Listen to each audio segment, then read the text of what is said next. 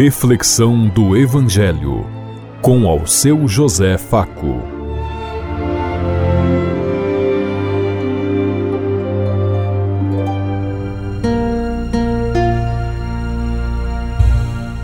Paz bem a todos os ouvintes da Rádio Construtiva e todas as emissoras em sintonia conosco e o povo que nos ouve. Queremos levar até você uma mensagem de amor através da palavra de Jesus Cristo, hoje no Evangelho de João, capítulo 1, versículo 29 a 34. Domingo, 15 de janeiro de 2023. Que a graça e a paz de Deus Pai, Deus Filho, Deus Espírito Santo vos ilumine nesse dia e seja uma boa notícia para todos.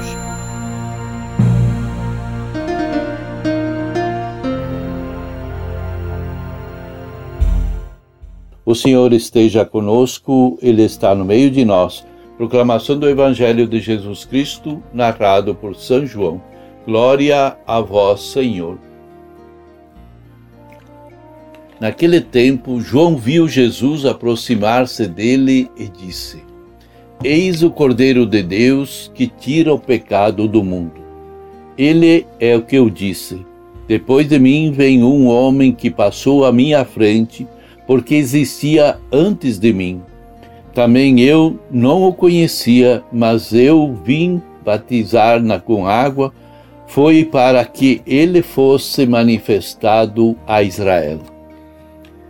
E João deu testemunho dizendo: Eu vi o Espírito descer como uma pomba do céu e permanecer sobre ele.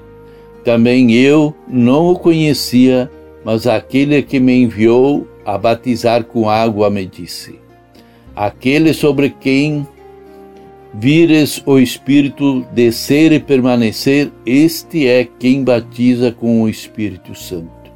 Eu vi e dou testemunho, este é o Filho de Deus, palavra da salvação. Glória a vós, Senhor.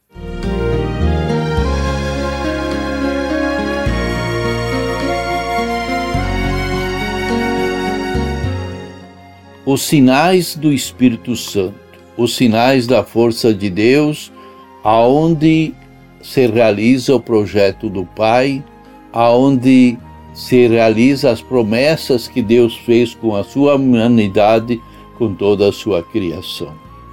João Batista veio abrir os caminhos para Jesus, veio preparar o povo, veio anunciar a presença de Deus que se faz, faz homem para salvar a toda a humanidade.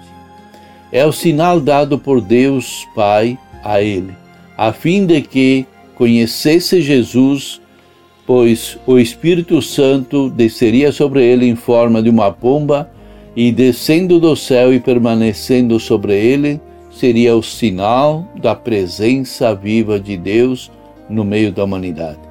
Dessa forma, João Batista, a Batista apontava com segurança para Jesus e dizia: Eis o Cordeiro de Deus que tira o pecado do mundo. Eis o Cordeiro de Deus, aquele que veio para tirar, para libertar, para trazer uma nova vida, uma nova esperança a todo o povo. Depois do batismo de Jesus, João Batista encerrou a sua missão, porque agora Jesus, cheio do Espírito Santo, com poder, iniciava a sua missão. Às vezes não conseguimos entender muito os segredos de Deus, no entanto, precisamos nos firmar no que é essencial para que a, a mensagem evangélica se transforme em vida vida para a nossa caminhada, para a nossa, nosso ser e para o nosso existir. A todo momento o Senhor nos sinaliza com o seu Espírito Santo, a fim de que possamos alcançar com segurança o que Ele pretende de cada um de nós, o que Ele espera de cada um de nós e o que Ele dedicou a cada um de nós. Depois de batizar Jesus cheio do Espírito Santo, iniciou a sua vida pública, tendo como maior objetivo nos fazer opor, apossar do poder do Espírito Santo. porque com o Espírito Santo na nossa vida, na nossa caminhada, ele nos dá coragem, a determinação e nos construirá o que for necessário para que nós possamos fazer a vontade de Deus Pai, que é levar a boa nova a todos os povos e nações, estender a nossa mão, realizar o gesto da partilha da comunhão fraterna, construir um mundo mais justo e mais fraterno para todos.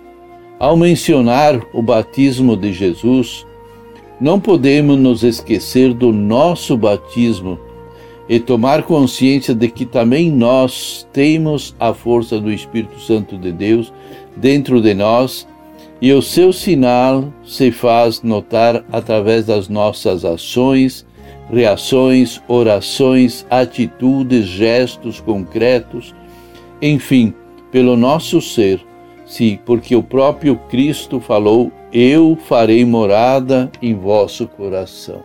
E se Deus mora em nosso coração, ele atua, ele age, ele faz a contar a vontade de Deus. É nós que temos que ter presente, perceber que Deus está em nosso coração.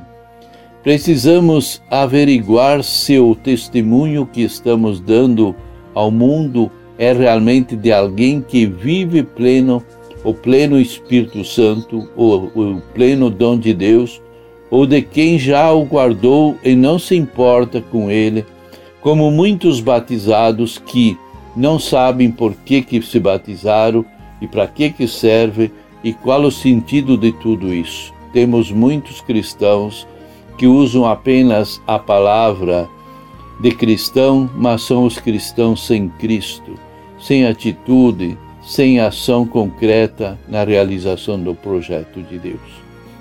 O Espírito Santo, cheio de poder, é o doce hóspede da nossa alma.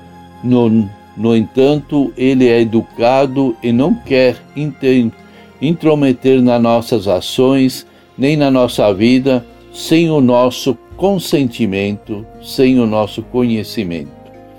Deus Pai deu testemunho do seu Filho Jesus com sinais que são os sinais do Espírito Santo. Assim também ele só poderá dar testemunho ao mundo de que somos seus filhos e filhas se deixarmos que o Espírito Santo de Deus se manifeste em cada um de nós, se deixarmos o Espírito nos conduzir na nossa vida e transformar no nosso existir na vontade de Deus Pai. Seu poder e a sua força estão sempre atuando, cabe a cada um de nós abraçarmos esta causa. Seremos as pessoas mais insensatas se recusarmos essa grande ajuda que Jesus nos propõe. Você tem deixado tra transparecer ao mundo que está cheio e cheia do Espírito Santo de Deus? As pessoas reconhecem em você a luz que vem do céu? Você tem feito as mesmas coisas do mesmo jeito que as pessoas comuns no mundo fazem? Em que você tem agido diferente das pessoas do mundo que nós vivemos no nosso dia a dia? Nós temos algo que nos diferencia, que nos revela que somos filhos de Deus? Pensemos em tudo isso enquanto eu lhes digo. Até amanhã, se Deus quiser. Amém.